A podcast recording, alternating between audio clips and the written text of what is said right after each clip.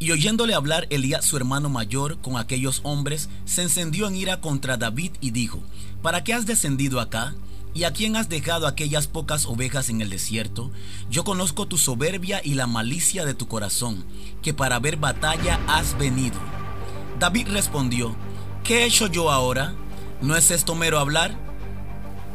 ¿Cuántas veces hemos sido paralizados ante alguna palabra que alguien ha soltado en contra nuestra, desde familiares, profesores o alguna persona en autoridad? Situación que toma ventaja en nosotros cuando no tenemos una identidad firme y cuál es nuestra misión.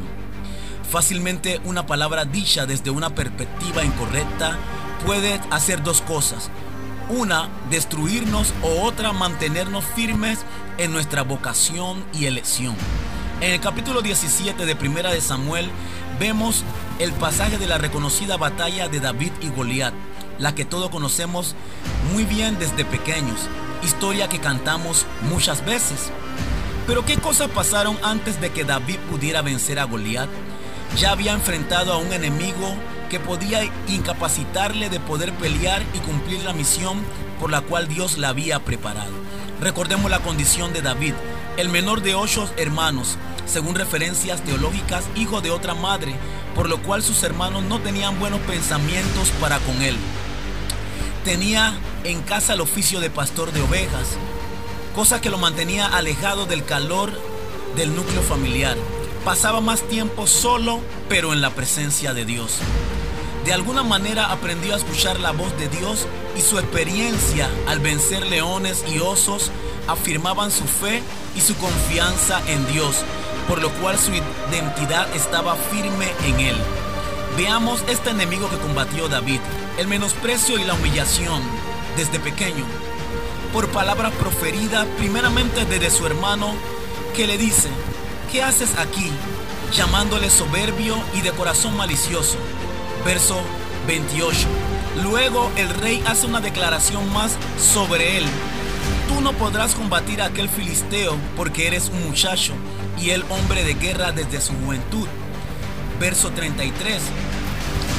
Luego vemos muy cerca de alcanzar el objetivo, el mismo Goliat lo miró y lo tuvo en poco, porque ante sus ojos no era el oponente que él esperaba y añadió palabras de maldición sobre él.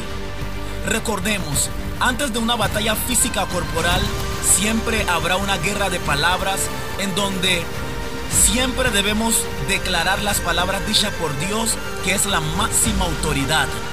David en todos los casos mantuvo su identidad de siervo de Dios y contrarrestó esas palabras declarando la experiencia que había vivido estando a solas con el Señor y viendo su respaldo. Recordemos que siempre vamos a tener situaciones difíciles en donde se nos diga toda clase de palabras y declaraciones contrarias pero solo la palabra de Dios es la que nos dará la victoria. Recordemos casos como el de Job, en donde sus amigos y su esposa soltaron palabras negativas sobre él. Anemías, que Zambalat, Tobías y Gesén el árabe soltaron palabras de temor sobre él. El mismo Jesús fue enfrentado por el enemigo en el desierto, soltando palabras en contra de su identidad como hijo de Dios. Pero al igual que David, Declaremos que nosotros somos hijos de Dios y declaremos la palabra de Dios y sus promesas, que son las que nos darán la fortaleza y el poder para vencer. Bendiciones.